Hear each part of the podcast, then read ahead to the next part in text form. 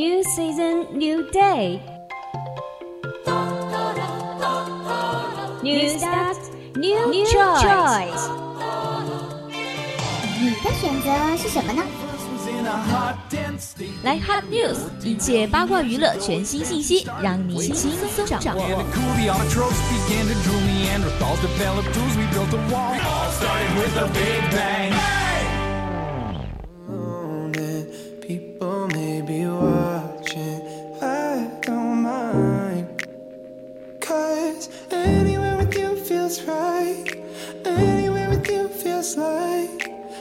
Paris the rain. Paris. We don't need a fancy town. A borders that we can't pronounce. Cause anywhere to be, it's like Paris in the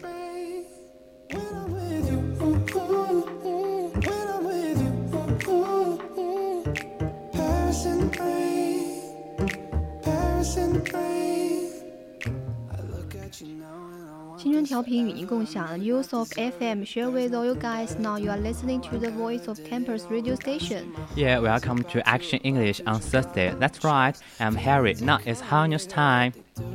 feelings they come and they go now with you. Late nights and the street lights and the people look at me, girl. The whole world could stop. Anywhere with you feels 两千四百张美国宇航局珍贵照片在线拍卖。 Paris in the rain, Paris in the rain. Christie's is selling two to 400 real lectures photos in an online auction, including a real shot of Assumption nail assumptions with an American flag on the surf of the moon and Andy's first ever space selfie with the acres and the Earth in background. 佳士得正在举行一场在线拍卖会，展售二千四百张美 包括宇航员阿姆斯特朗与竖立于月球表面的美国国旗一起入境。奥尔德林以地球弧线为背景的史上第一张太空自拍照的珍贵照片。 Neil Armstrong on the moon next to an American flag.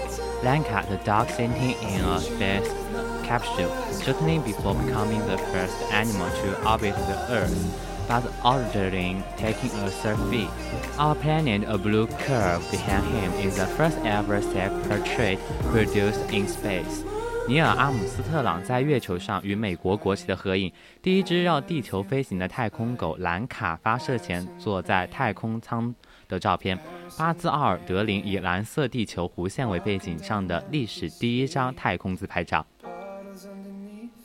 These are just three of the two and 400 real lectures photos now up for sales in an online auction hosted by the creators, the image captors and golden age of space elections, the action house said in a press release. 这些只是佳士得主办的在线拍卖会上展售的二千四百张美国宇航局罕见照片的其中三张。佳士得在新闻稿中指出，这套照片即干害了太空探索的黄金时期。Others, however, were not released by NASA at the time they were taken and are new to the general public. 不过，其他照片被拍下时呢，美国宇航局没有发布出来，所以公众还是初次看到。The most expensive item on offer is only photo showing Assumption and on the moon taken by Adami during the Apollo 11 mission in the 1969. It is estimated to be worth between 1300,000 and 15,000 according to the Assumption House. 拍卖会上最珍贵的拍品是1969年阿波罗11号任务期间，宇航员奥尔德林拍下的唯一一张阿姆斯特朗在月球上的照片。据佳士得据记，这张照片价格应在三万至五万英镑之间。For decades, the unreleased photos were kept in the archives of the Manned Spacecraft Center in Houston, Texas, and could only be accessed by accredited researchers. The items assembled over the course of 15 years by Prevent Connector Vector Martin have been exhibited in museums around the world, including the Grand Palais in Paris and the Renaissance in the Reich. 几十年来，这些未被公开的照片一直保存在德克萨斯 斯休斯顿载人航天中心档案室。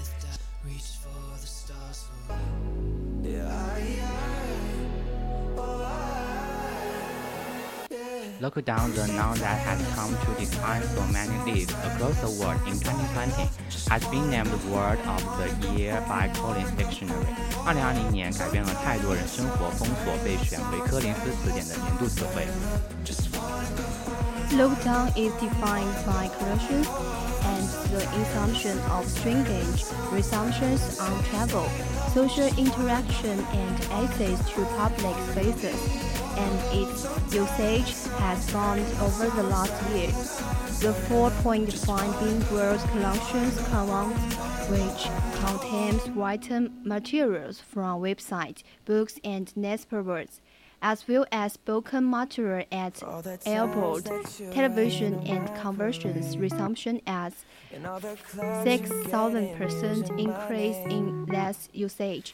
In 2019, there were 4,000 recorded instances of lockdown being used. In 2020, this had scored to more than a quarter of a million. 柯林斯词典将封锁定义为对旅行、社交互动和公共空 间出入实施严格限制。该词的使用量在过去一年期间飙升，拥有四十五。五个亿的词的柯林斯词库记录显示，封锁的使用量增加到百分之六千。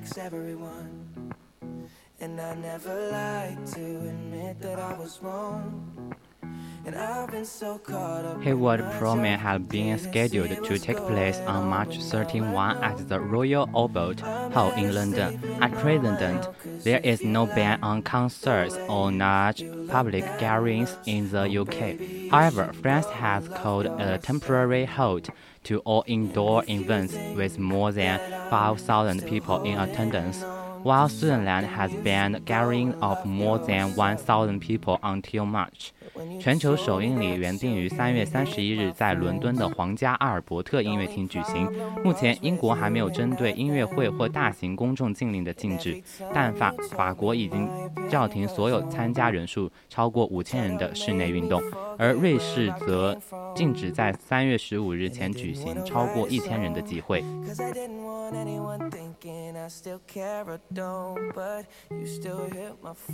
Language is a reflection of the world around us, and 2020 has been dominated by the global pandemic.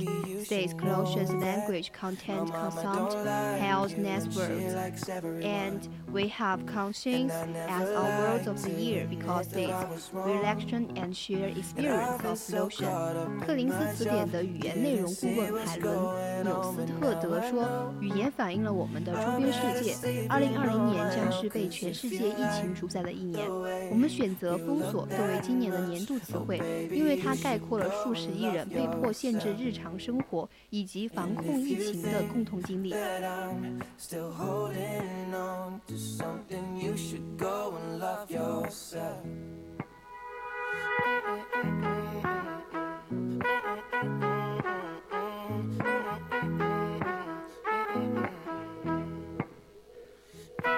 Previous words have the year for Collins include climate strike in 2019, strangle used in 2018, Fox News in 2017, and Brexit in 2013.